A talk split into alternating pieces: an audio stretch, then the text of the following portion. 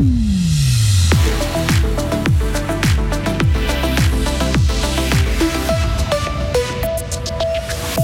Une enquête parlementaire s'ouvre sur les Corona Leaks. Alain Berset devra se justifier. Les activistes d'Extinction Rébellion continueront de désobéir. Et la France et l'Allemagne, main dans la main à Fribourg, pour célébrer un moment important de leur histoire. Une nouvelle journée à passer sous le stratus. Les éclaircies seront furtives. Maximum 3 euh, degrés avec un peu de bise. Mercredi 25 janvier 2023. Bonjour Karine Baumgartner. Bonjour Mike, bonjour à toutes et tous. Dans la tourmente, Alain Berset devra s'expliquer. L'affaire des fuites attribuée à son ancien chef de la communication sera scrutée de tout près par le Parlement fédéral. Hier à Berne, les 38 membres des commissions de gestion du Conseil national et du Conseil des États ont décidé à l'unanimité de faire la lumière sur ces indiscrétions. Et l'heure est grave, c'est la crédibilité du Fribourgeois et du Conseil fédéral tout entier qui est en jeu. Un groupe de travail rendra son rapport aussi vite dans les meilleurs délais, comme l'assure le président de la commission de gestion du Conseil des États, le Zougoua Mathias Michel. Ce groupe de travail doit clarifier les indiscrétions maintenant publiées par quelques médias, toujours en lien avec l'affaire Covid. Donc les indiscrétions qui sont sorties, pas seulement euh, peut-être du chef de communication de M. Berset, mais aussi par d'autres départements dans le, temps entre mars 2020 et euh, décembre 2022. Est-ce que ça signifie qu'il y a des soupçons au sein des commissions de gestion, qu'il y a eu d'autres fuites? Nous avons déjà une enquête en cours qui traite sur des indiscrétions d'autres natures, d'autres sujets qui sont surgis dans les années passées. Donc c'est un problème au, au, niveau du Conseil fédéral, dans l'administration, qu'il y a toujours plus des indiscrétions.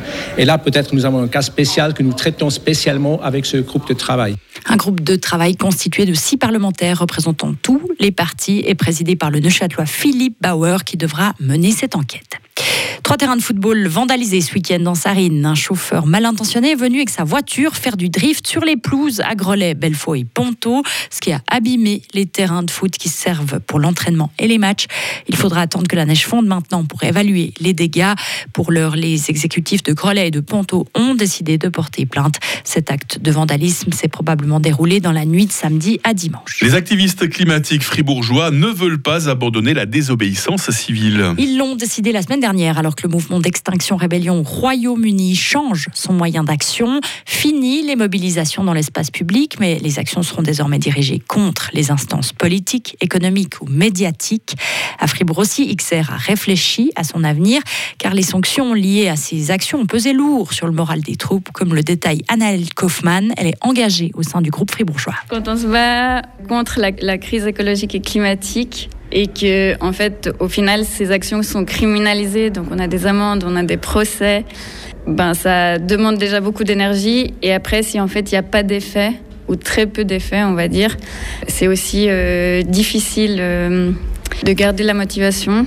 Donc en fait nous on, on essaye de toujours euh, remettre un peu en question nos modes d'action nos types d'action pour retrouver euh, qu'est-ce qui est efficace euh, euh, pour lutter contre cette crise-là et, et essayer qu'on ait un, un avenir un peu soutenable. Donc nous, on va continuer à faire ce qu'on appelle de l'action directe, qui peut euh, être de la désobéissance civile ou non. XR Fribourg s'est ainsi aligné sur la position de XR Lausanne, par exemple. La France et l'Allemagne ont choisi Fribourg pour célébrer un moment important de leur histoire. Les deux pays ont signé un traité d'amitié il y a 60 ans. Ce texte définit la coopération entre l'Allemagne et la France dans plusieurs domaines, comme par exemple l'éducation, les relations internationales ou la défense. Le Conseil d'État fribourgeois a profité de la présence des ambassadeurs des deux pays pour aborder avec eux certains sujets.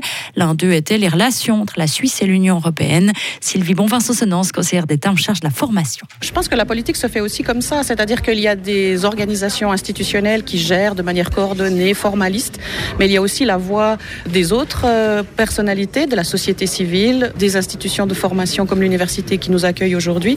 Je pense que c'est important aussi que le débat ne se passe pas que dans les grands bureaux euh, de la diplomatie européenne et confédérale. Ça doit aussi se faire à notre échelle et c'était important que nous puissions donner ce message du gouvernement fribourgeois. À l'université de Fribourg, la délégation a visité le musée Bible et Orient qui abrite une collection archéologique unique en Suisse. Bientôt des chars allemands livrés à l'Ukraine. Sous pression depuis quelques jours, Berlin devrait autoriser probablement aujourd'hui la livraison de chars lourds Léopard à Kiev. C'est ce qu'affirme ce matin le média allemand Der Spiegel. Le journal affirme que Olaf Scholz devrait donner son feu vert aujourd'hui à 13h lorsqu'il s'exprimera exprimera devant la chambre basse du Parlement allemand. En Nouvelle-Zélande, ça y est, la première ministre s'en va. Yacinda Ardern a été officiellement remplacée avec l'investiture de son successeur Chris Hipkins. L'homme était jusqu'ici ministre en charge de la lutte contre le Covid, car le pays, on s'en rappelle, a fermé ses frontières durant deux ans pour les rouvrir en août dernier. Yacinda Ardern a surpris tout le monde en annonçant son retrait abrupt du pouvoir, moins de trois ans après avoir obtenu son second mandat à la tête du pays. Cette politicienne de 42 ans a avoué la semaine dernière qu'elle n'avait plus assez d'énergie pour continuer à exercer ses fonctions. Et enfin, la Gruyère aura bientôt un avion de Suisse à son nom. La compagnie a choisi le district fribourgeois pour figurer sur l'un de ses Airbus A220. Elle avait lancé un concours en décembre dans le cadre de ses 20 ans pour choisir 20 noms de régions ou de villes suisses. D'autres avions seront baptisés par exemple au nom de Ninda, Lenzerheide, Soler ou encore Verzaska. Alors agrandir euh, l'aérodrome des Pagny si on veut que cet avion euh, Gruyère puisse se poser. Hein. Ah oui, ce sera peut-être un peu gros, la piste d'atterrissage trop courte. Oh, on rentrera les ailes, c'est pas grave. On essayera. Karine Baumgartner en rédaction Radio Fribourg. Retrouvez toute l'info sur frappe et frappe.ch.